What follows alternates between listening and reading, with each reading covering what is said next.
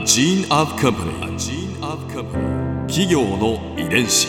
企業の遺伝子。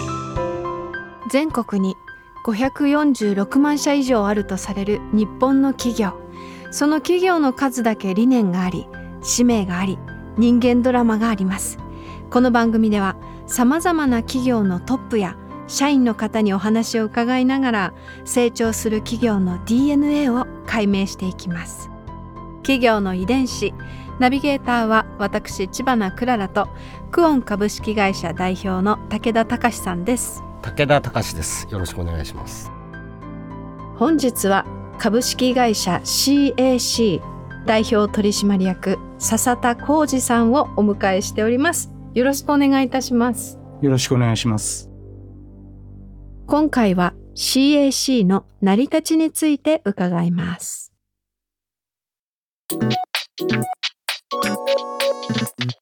企業の遺伝子。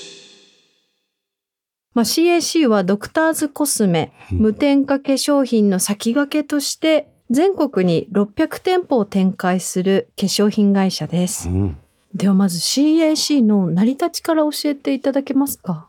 はい。創業者のですね、山田二郎がですね、当時医薬品の営業マンとしてですね、各ご家庭をこう訪問してですね、うん。えー薬を配達したり販売っていうことをしたんですが、その時にですね、えー、大体あの、対応してくださるのは、まあ、奥様が多いので、うん。その時にですね、奥様のお顔を見てですね、肌がに疾患といいますかね、うん。ちょっとブツブツが出たりですね、えー黒ずんでたりとか、えーそういうのが、まあ、かなり多く見られたと。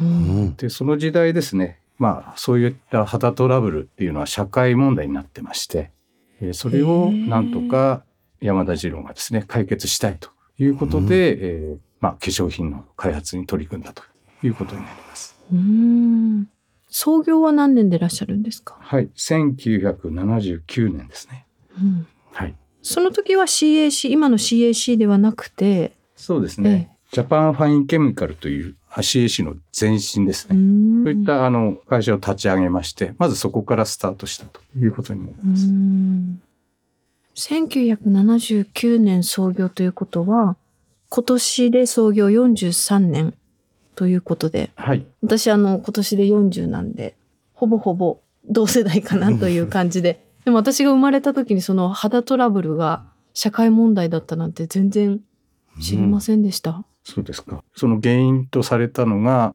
化学合成のですね、防腐剤ですとか、うん。うん。えーあと原料関係、やっぱり石油由来のものがですね、うん。そういったトラブルを引き起こすというふうに言われてまして、まあ、具体的にまだ証明はされてなかったんですけども、うん。山田次郎がですね、原因を、まあえー調べまして、うん。まあ、それを簡単に言うと抜いちゃえばトラブルは起きないだろううん。うん。ということで、えー CAC の今の元になる、まあ、処方といいますか配合を考え出したという。うんここ皮肉な話ですよね。だって肌をきれいに見せようと思ってお化粧品を使ったりするわけじゃないですか。そうですね。そのお化粧品の成分が原因でうん肌に疾患が出ていたりしたという。はい、そうですね。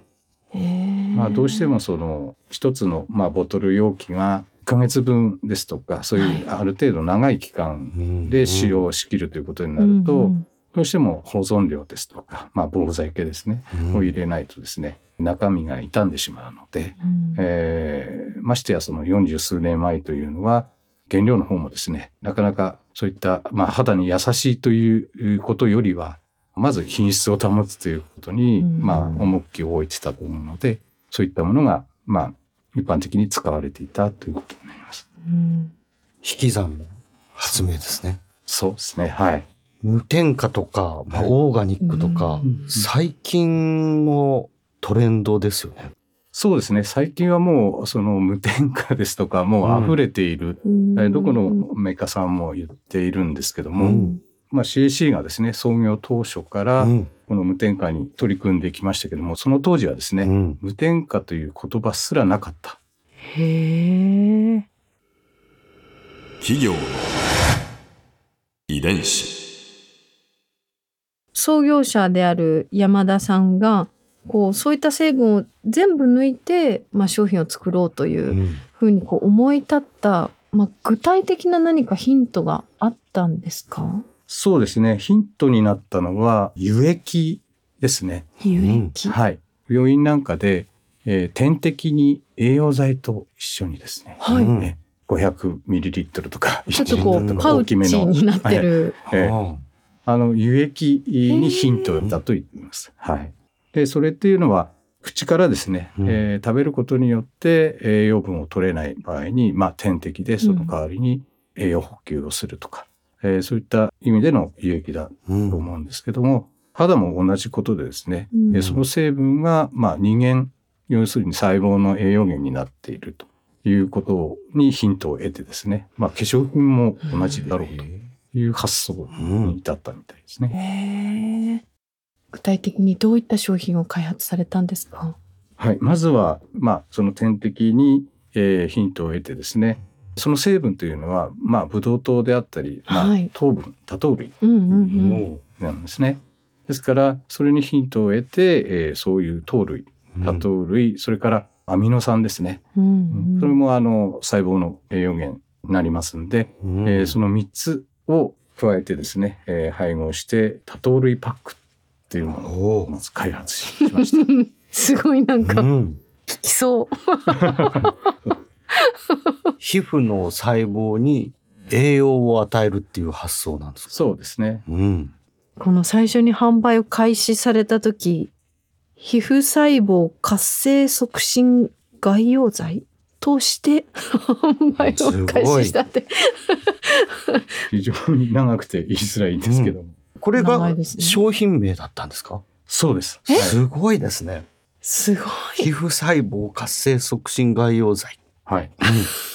なんか本当に化粧品らしくない名前なんですけど。うんうん で化粧品ってもうちょっとふわっとしたこうなんかね。で あの名前がつくじゃないですか、こうあーちょっとなかなか手に取ってみようという名前ではないんですけども。へえ逆にそれがいいですけどね,、うんねそうですね。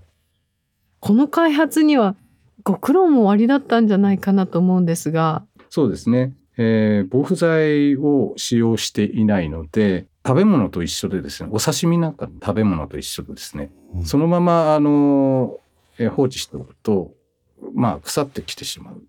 ですから、えーそれを防ぐためには、えーどうしたらいいのかなっていうことで試行錯誤してですね、うんえー最終的には、まあ、滅菌ですね。殺菌。熱での殺菌をして、で、そうしてしまえば、蓋を開けるまでは、そのままの状態で、まあ、保存できるので。うんといったことで、バイアル瓶と言いまして、はいガラス瓶容器だったんですね。コロナのワクチンとかで、あの、ガラス瓶をよく、うんうんうんあの、えええーええ見ると思うんですけども、まさにあの容器なんですね。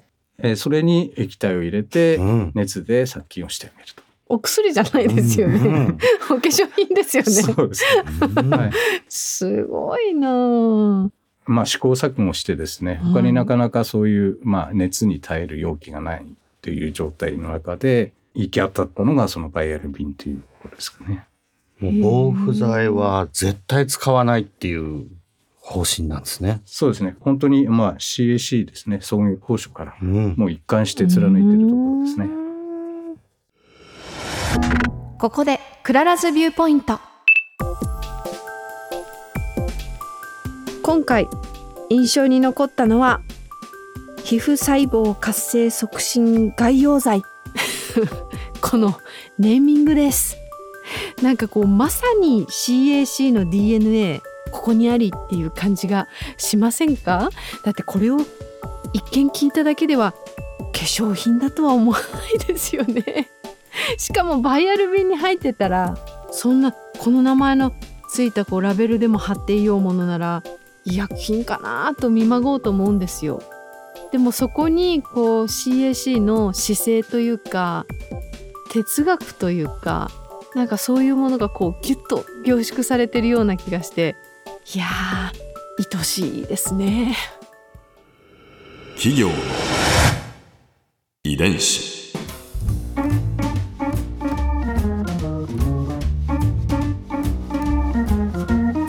この番組はポッドキャストのほかスマートフォンタブレット向けアプリオーディでも聞くことができます。お使いのアプリストアからダウンロードして企業の遺伝子のページにアクセスしてみてくださいねそれでは来週もまたお会いしましょう。企業の遺伝子ナビゲーターは私千葉なクララとクオン株式会社代表の武田隆でした。